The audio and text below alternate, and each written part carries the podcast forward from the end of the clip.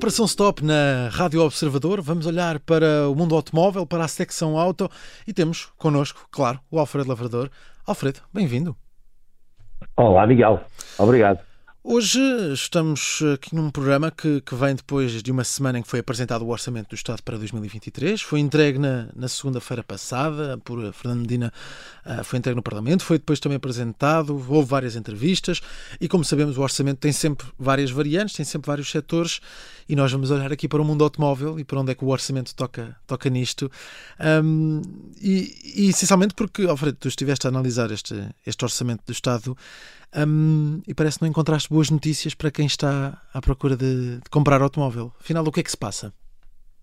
Olha, eh, especificamente em relação ao automóvel, uma vez que uh, para os outros setores, uh, o, tanto o, o, Jornal Observador como a Rádio Observador já analisaram uh, em diversas ocasiões, já esmiuçaram todos os pormenores. Verdade. um, eu essencialmente concentrei-me no, no, na parte automóvel, hum. uh, ou não fosse isso a secção auto. E, e o, que, o que me ocorre é que, ao contrário dos anos anteriores, e segundo a Associação Automóvel de Portugal, a ACAP, este ano foi introduzida no orçamento uma pequena frase que abre a porta ou abate.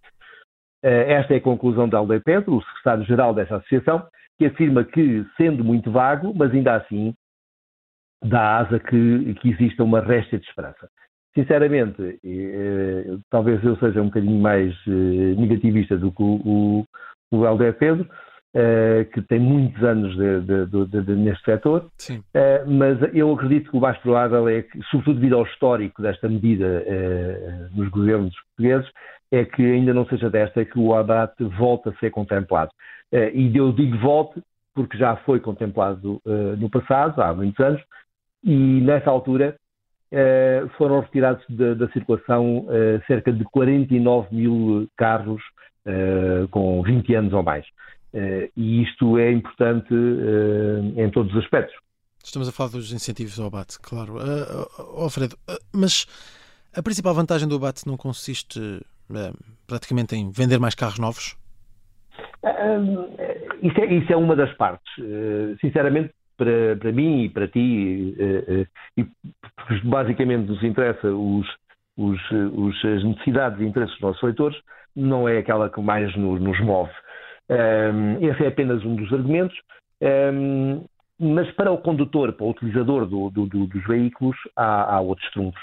Os carros novos são muito mais seguros, especialmente quando comparados com modelos com mais de 20 anos. Já nem estou a falar que a estrutura uh, ganha ferrugem, ganha folgas, eh, de forma, de forma, de forma, de forma irregular em caso de acidente, eh, não protegendo devidamente os, os, quem vai lá dentro. Depois, por outro lado, não tem os airbags que hoje em dia se usam, não tem os sistemas de pretensão e de retenção que hoje em dia são vulgares, um, uh, eh, consegue absorver muito menos energia em caso de embate, de maneira que uh, a segurança uh, proporcionada por um veículo com 20 anos ou um veículo novo não tem nada a ver.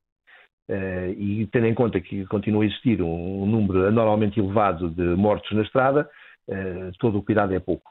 Hum. Depois há também o, o, facto de os carros com 20 anos serem muito mais poluentes, não sendo nós uns furiosos da, da, defesa ao ambiente, não deixa de ser uma atitude responsável preocupar-nos com, com o, o, que emitimos, seja a produzir energia, seja a deslocar-nos nos nossos carros, um, e os carros mais antigos emitem muito mais partículas e muito mais NOx, uns e outros são muito cancerígenos. Sim. Logo, não é bom. Mas caso o governo decida não avançar com o abate, um, que outras medidas podiam ser, podiam ser implementadas para, implementadas para, para minimizar os danos ambientais? Olha, Miguel, o, o, há soluções. Uh, o ideal seria o, o, abate, porque o abate verdadeiramente, Sim. essa parte do, de vender carros novos, esses vendem sempre. Eh, poderão vender-se mais uns quantos, mas o nosso mercado tem uma capacidade de 200 mil carros, ou seja, mesmo que se abatam 20, 30 mil, 40 mil, não é por, não é por aí. Hum. É bom, mas não é isso que faz a diferença. o que é importante é que se retirem carros muito velhos da, da, da, circulação, ou pelo menos que se obriguem a, circular de, forma correta com os equipamentos que, devem, que devem possuir. Segundo o que tu dizias, enquanto soluções mais baratas,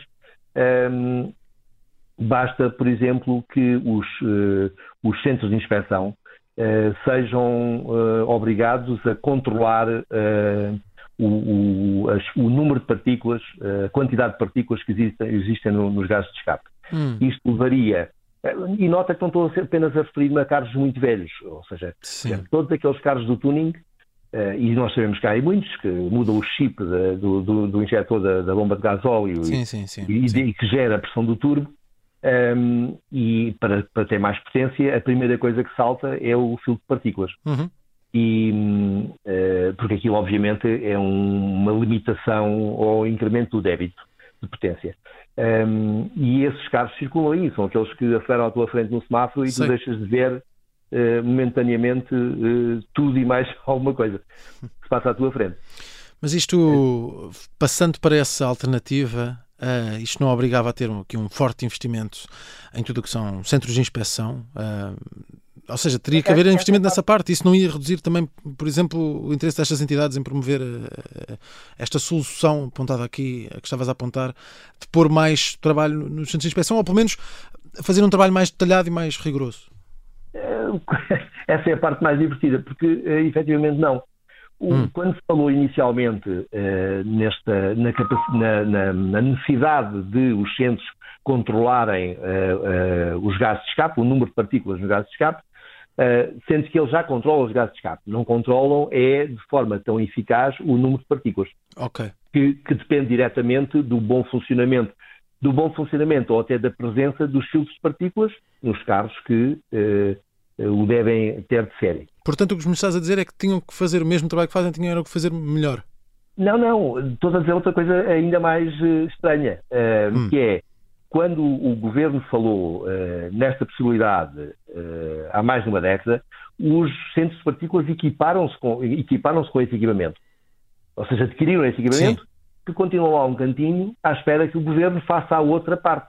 Falta que é encomenda o trabalho e pague o trabalho. Hum. Eu não, suponho que não seja a encomenda desta, desta análise extra que esteja em causa, é, será quanto muito o, o, suportar os custos inerentes a, esse, claro. a essa análise uh, dos gases de escape. Pronto, muito bem. Temos então aí uma solução alternativa ao abate, que também depende de uma decisão do, não, não, do governo. Não, sei, não, não, não será necessariamente uma solução alternativa. Sim, mas, mas uh, ajudará. sim. Uh, ajuda. Sim, sim, sim. Com custos muito inferiores, claro. Claro. Claro. Está feita mais uma operação stop, a olhar aqui para uma fatia do orçamento do Estado, análise com a ajuda do Alfredo Lavrador.